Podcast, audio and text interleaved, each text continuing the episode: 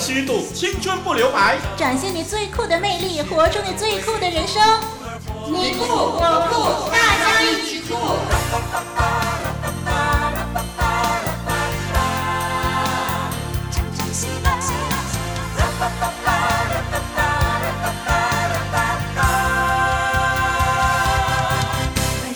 听众朋友你好，我是小杨。你好，我是丽文，很高兴我们又在这个节目，就是大家一起酷，一起的来交流了。嗯，对。哎呀，进入新的一年了，我的心情是很开心的。嗯，因为对今年呢，新年呢是充满着期待的。那我也希望呢，在今年呢，能够把去年呢还没完成的事情都把它完成。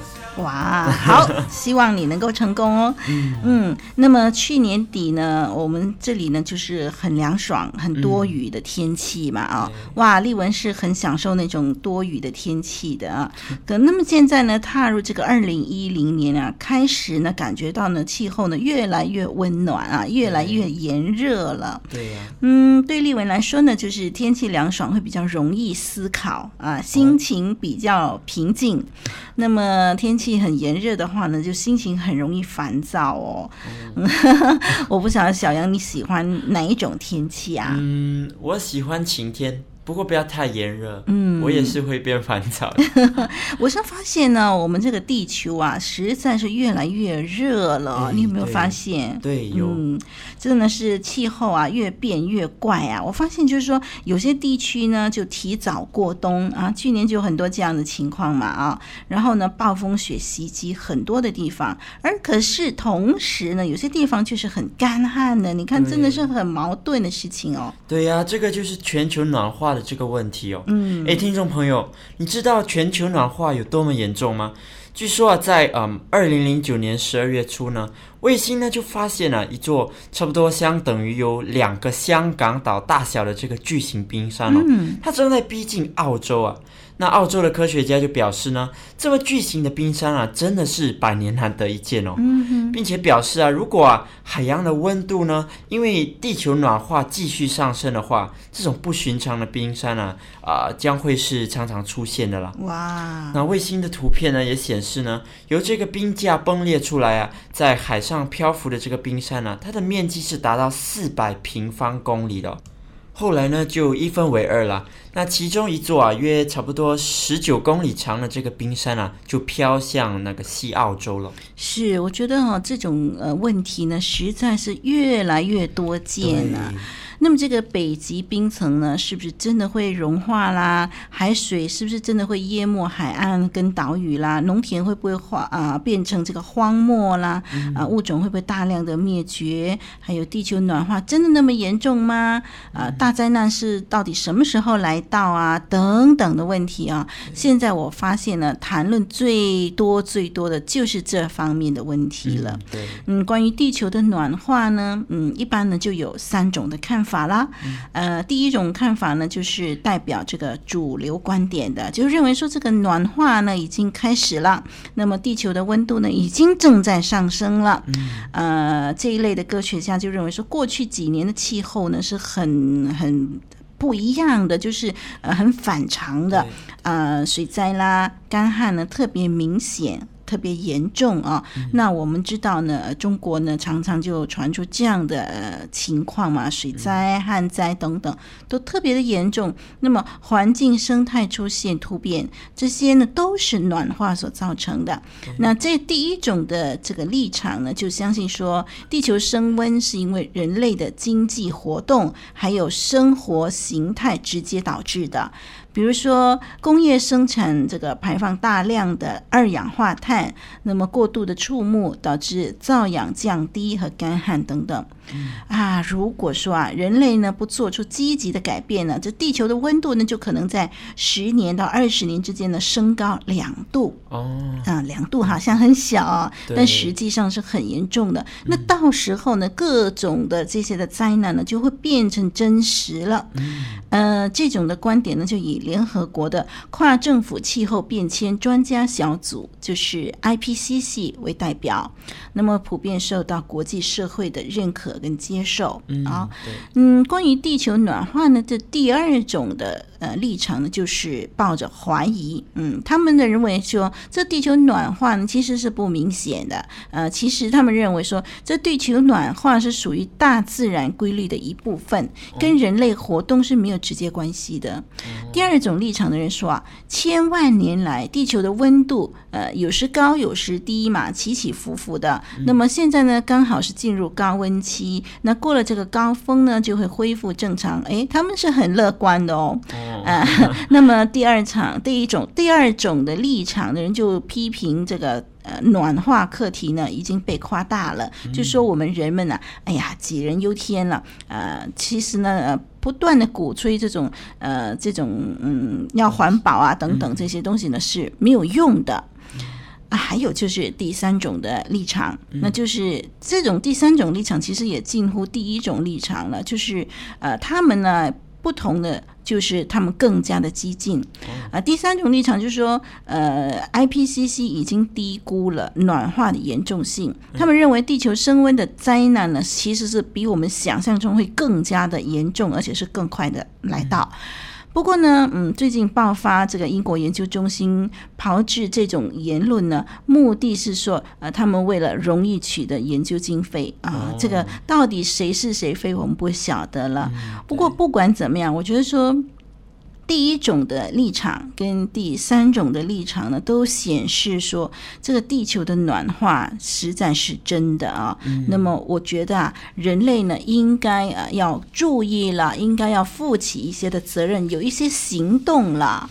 嗯，对啊，因为地球暖化的问题啊，真的跟我们每个人都是息息相关哦。是，所以呢，我们一定呢要注重环保啦。嗯，那通过环保呢，来啊减缓这个地球的暖化。嗯哼，那听众朋友，你对环保有什么特别的好方法吗？哎，欢迎你来信和我们分享哦。是，您的来信呢，您的意见呢，可能呢成为一个很宝贵的意见，很宝贵的资料哦。嗯、哎，要是您提出来的呢，是能够对这个世界、这个对这个地球。有帮助的话，哇，那您的贡献可大了。对。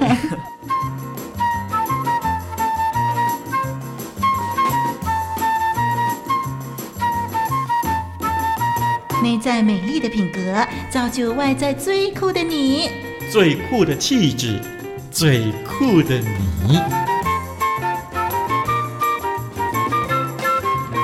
这一期介绍给听众朋友的最酷的气质就是抛弃悲观。诶，那么我们讲到悲观呢，就想到说，其实很多人呢都推崇乐观嘛，啊，对。那到底为什么这么多人推崇乐观的生活态度呢？我们先来看看啊，悲观呃所可能带来给人们的负面影响吧。嗯，哎，美国呢曾经有一个工人呢，一个不小心啊就被人给锁在这个一台大型的冷冻货柜里头，哇，好可怕！他开始呢拼命的敲打这个货柜，可是却没有人听见。嗯、他就想啊，惨了惨了，这这里呢这么偏僻，一定不会有人想到我在这里，我到最后一定会活活给冻死。嗯，那于是呢，他一边害怕，一边紧张的缩在这个货柜的一角。第二天一早呢，人们就在冷冻货柜里头呢，就发现了他的尸体。只不过，哎，小杨，你知道吗？这冷冻货柜根本就没有运转，哎，这温度呢一直维持在华氏六十一度。而且里头的空气呢，也足够这个人呢吸到第二天。可是他为什么却是被冻死了呢？哎，与其说他是给冰柜给冻死啊，倒不如说他是被自己给吓死。哎，对、啊，这样的事情啊，真的是不少哦。太冤枉了。那古时候啊，其实啊有一座村落呢，他们计划呢要开挖一口井嘛，来共同的使用。嗯、那他们就决定用抽签的方式来决定呢，要挖在哪一户人家的院子里。嗯，那抽签的结果啊，是一个王姓人家他抽中了签。王家就有一个黄花大闺女了，嗯、他本来也不太在意了，但是到了晚上，她就想着想着，就忽然觉得说，哎呀。以后院子里挖了井，那地方多小啊！嗯，到时候别人一定会嫌我们家小，而不要我这个媳妇儿了。那我就要独守空闺了。那就算有人要我啊，到时候我若生了儿子啊，偶尔带他们回娘家的时候。那他一定会在院子里面玩耍嘛？嗯，那到时候啊，一不小心可能就会掉进了井里淹死。但是大家一定都会怪我，那我可怎么办呢、啊？那想着想着啊，就越想越夸张，越想越悲观了、啊。嗯、最后呢，他竟然啊，终日茶饭不思啊，整天害怕、担忧的躲在家里，足不出户了。哎，真的是杞人忧天哦。真的。嗯，这两个事例呢，就让人联想到呢某一句政坛名言。就是说，有那么严重吗？可不是呢。很多事情其实真的没有那么严重，只是人们呢，往往实在是太悲观了。嗯，我就觉得说，悲观呢，实在是一种很强的魔法哦。嗯，它呢，可以把人们心中一些芝麻绿豆的小事呢，给变成啊，好像一块大石头，让人们呢，把一些微不足道的事情呢，看得太严重了，进而呢，就在心头呢，压得自己啊，喘不过气来，连带使。得自己的未来呢，也遭受到莫大的负面影响。嗯，听众朋友，想一想，你心中呢，是不是也有一些放不下的大石头？那其实呢，本质上啊，只不过是一些芝麻小事呢。嗯，千万不要悲观的去钻牛角尖啊，应该用更乐观、更豁达的眼光啊，去面对所面临的难关。那即使关关难过啊，你也可以关关过。哎，对，这就让丽文想到这个圣经马太福音呢，有这么一句话是耶稣说的。嗯、耶稣说：“你们哪一个能够用思虑使寿数多加一刻呢？哎、啊，我们一个人呢、啊，能够活到多长啊？活到多少岁呢？已经固定下来了。那么你因为你的忧虑，是不是能够叫你的命加长一点呢？这是这这样这句话的意思。嗯、我就想说耶稣。书的意思就是说，我们不要忧虑，不要这么悲观啊。其实不是说我们不要预先计划啊，嗯、预先先看到一些的危机，不是这个意思，而是说我们对事情啊，如果朝太负面的方向去想呢，那么这就是悲观了。那越是很负面的去想，然后也没有任何的行动去解决的话呢，嗯、那自己一直在原地踏步呢，实在是没有什么必要的。对丽文就想起。呢，以前啊，这个有一个专家呢，就有这样的一个报告，就说呢，人的忧虑呢，有百分之九十是想象出来的，诶那么只有百分之十是可能会发生的啊 啊！这就是说，你所有的忧虑呢，百分之九十是想象出来的，不会发生的。嗯、所以，听众朋友。你如果觉得说哇，什么事情都是那么悲惨哦，告诉自己说百分之九十是不会发生的，那你担心什么呢？呃，所以嗯，如果呢，你真的有很多心里面很大的压力哦，很担心的话，好。欢迎你写信来跟小杨跟丽文分享，好不好？那么，嗯，多一个分享的出口呢，可能能减轻你心中的压力。嗯，还有一个人哦，你也可以跟他分享，就是鼓励你啊，向主耶稣来祷告。对，我们也会为你祷告的，嗯、听众朋友，就让我们一起来抛弃悲观，做一个真正酷的人。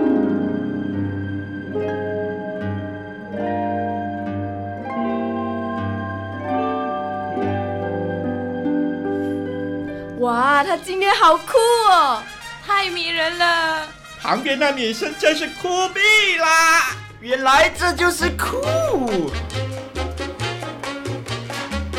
你也可以很酷。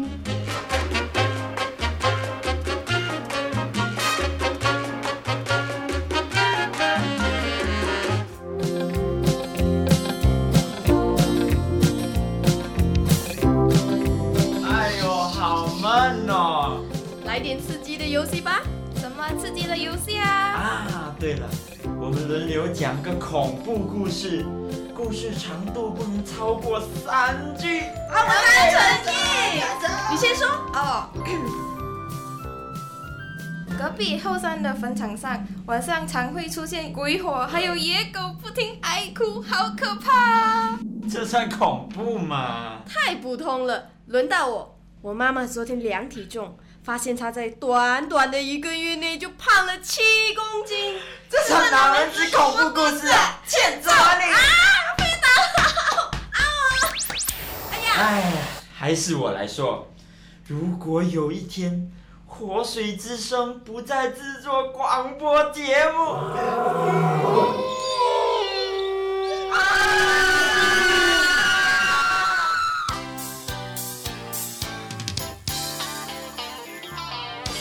活水之声录音室，一年四季风雨不改，与您同奔主道，同颂主恩。嘿，hey, 是的，那真正应该悲伤呢，是当有一天活水之声不再做广播，这真的是有点自我陶醉，言过其实。哎，要抛弃悲观，抛弃悲观呐、啊嗯！开个玩笑了，让我们一起来进入以下的栏目：最酷的事实。物是上帝创造的吗？人是猿猴变的吗？还是上帝创造的？宇宙是怎么形成的？生物是进化而来的吗？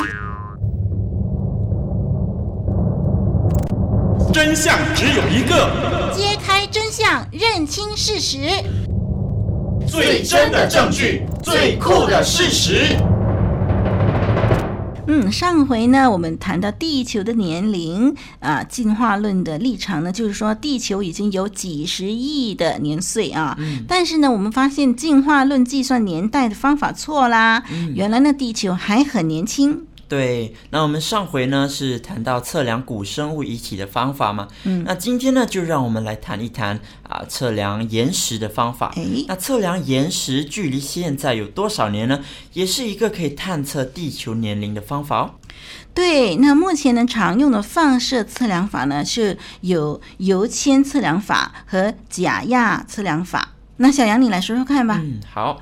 那从前呢，就有人用油铅 （uranium lead） 测量法来推算这个地壳的年龄。嗯。那基本原理呢是铀二三八，它每经过四十五亿年呢，才会蜕变成原来数量的二分之一。嗯。那其他的这个二分之一呢，就会逐渐蜕变成铅二零六以及这个氦气了。嗯。那如此呢，就可以推算岩石当初的年龄了。那油铅测量法推测啊，地壳古老，这是因为呢，他们犯下了几个的错误。嗯，其中一个就是说啊，油啊，它容易在地下水中过滤掉。嗯，那其他比如说是铅，还有氦气等等呢，都容易迁入或者流失。嗯，那所以呢，就无法准确的测量它的年代了。还有呃，另外一些错误呢，就是说铅二零六呢，容易跟这个游离中子 neutron 作用成铅二零八，所以呢，铅二零六的数量是不准确的。嗯，那最后一个错误就是说，地球磁场的改变，或者是超级新星 nova 的这个爆炸，都会加速放射蜕变率。嗯，所以呢，用这个油铅测量法呢，推测年龄呢，都会夸张其实际的年龄了。至于假亚 （potassium argon） 这个测量法呢，嗯、其实啊也是用类似油铅法的原理啦。嗯，啊、呃，这个方法呢常被科学家使用，嗯、但是呢，在一九六八年呢就被人在夏威夷使用，呃，拿来测量一八零零年代时啊、呃、爆发的这个火山熔岩。那居然呢，他们就错把仅有一百多年历史这个熔岩啊，测定为二十亿年以上，就成了科学史上的笑话。嗯，其实，在这个笑话的背后啊，暴露出呢放射性测量法的弱点。嗯，可见呢，它的准确性啊，真的是令人怀疑哦。嗯，这就让我想起呢，上一次太空人采集的月球岩石，也是用假亚测量法估计这个年龄的。嗯，美国太空实验中心呢，居然就报道月球有二十亿到三十亿的年岁，哦，显然呢是也犯了类似的错误。对，后来呢就由这个诺贝尔奖得主啊啊库克 Cook 的实验呢报告书当中指出呢，少数在月球岩石内发现的这个气体。不是由放射产生的，其实根本就是一千到两千年前的太阳风，就 solar wind 造成的。这库克呢又发现说，月球岩石上呢有明显的釉，证明它曾经受到摄氏一千度以上的高热烧过。在烧的时候呢，钾呢早就在摄氏啊七百多度呢就蒸发掉了。对，所以如果以为那个是亿万年蜕变的结果啊，那就上当了。嗯，库克呢就根据他的分析下了一个结论说，说月球可能不超过一万岁。真相只有一个，揭开真相，认清事实，最真的证据，最酷的事实。那听众朋友啊，一定是不断发出一个疑问啦，就是呢，月球和地球啊。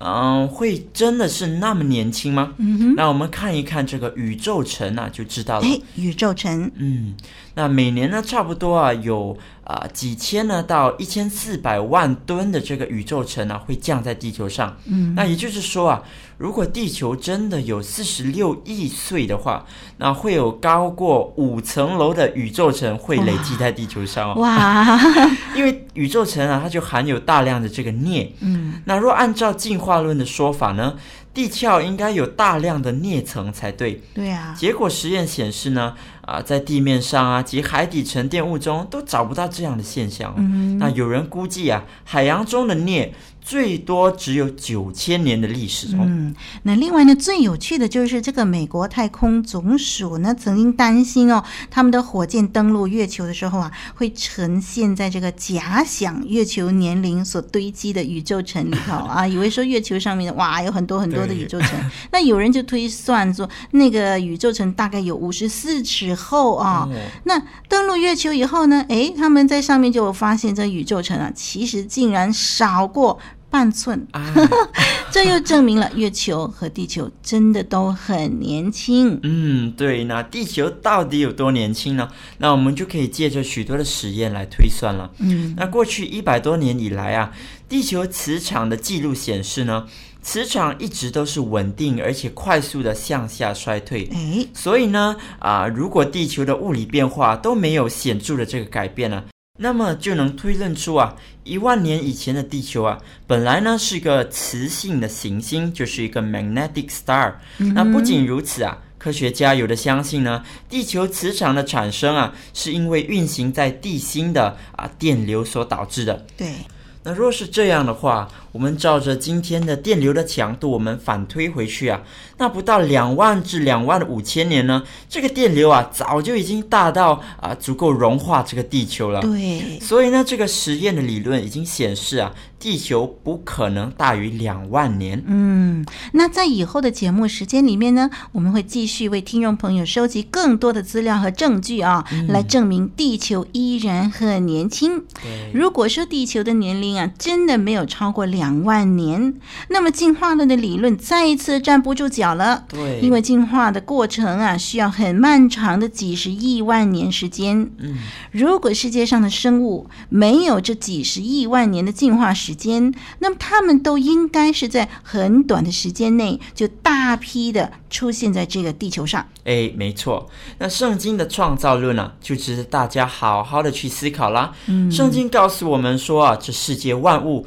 都是上帝所创造的哦。嗯，这是事实，最酷的事实。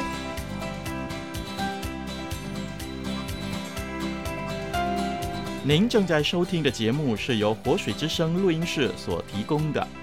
我们的网址是 www.livingwaterstudio.net，l i v i n g w a t e r s t u d i o dot n e t。请继续收听。又到了小杨送给听众朋友金玉良言的时候了。那今天呢，小杨想要送给听众朋友的金玉良言呢，出自圣经约翰福音第十四章第六节。嗯，耶稣说：“我就是道路、真理、生命，若不借着我，没有人能到父那里去。”耶稣说：“我就是道路、真理、生命，若不借着我。”没有人能到父那里去。嗯，诶，其实世界上啊，许多人呢，就一直在透过宗教啊，或者许多的事物里面，就在寻找着他们寻找通往天堂的道路啊。嗯，他们找真理，他们找永恒的生命。诶，而耶稣呢，他就说了，他是道路、真理、生命。嗯，那耶稣说他是。诶，那这就和许多的宗教家都不同了。对，他们总是教导世人呢、啊，要如何的做，如何行就能够上天堂，获得永恒的生命。那他们能做的，就只是教导你怎么做。但是耶稣不同，耶稣他本身呢、啊，就是那一条通往天堂的道路。嗯，而耶稣啊，他也确实的告诉我们呢，那若要进天堂啊，唯一的办法就是借着他。嗯，因为呢，他爱我们，为我们舍弃了生命，那替我们洗净了罪。而我们呢，需要做的只是接受，并且相信他。嗯，那他就会带领我们进入这个永恒的生命了。嗯哼，主耶稣啊，他不空口说白话，他不会只教导你一堆的道理啊，如何上天堂。相反的，他道成了肉身来到世界上，后来呢，为你和我被钉在十字架上，然后再由死里复活。嗯，主耶稣啊，已经为你和我做了一切，那也为你和我预备了这份永恒的生命。听众朋友，你一直在寻找吗？相信主耶稣为你所做的，你就会发现啊，其实这个最酷的事实就摆在你的面前喽。是的，耶稣就是我们最亲密的朋友。在这里呢，就送给听众朋友这首诗歌，盛小梅主唱的《亲密的朋友》。他的歌词说：“迈开步伐向前走，不在花花世界中停留，我也找到世上唯一的永久。”耶稣给我新生命，担当我一切过犯软弱，一生一世做我亲密的朋友。唯一的永久就是耶稣爱我，他甘心做我亲密的朋友。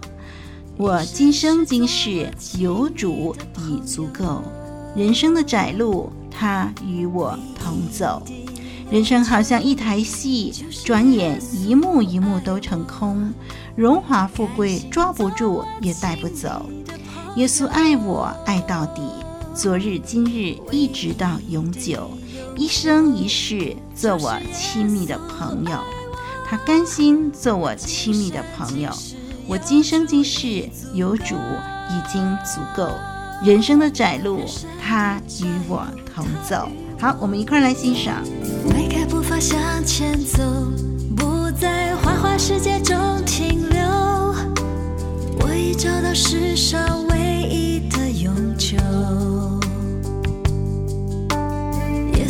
新生命，担当我一切过犯软弱，一生一世做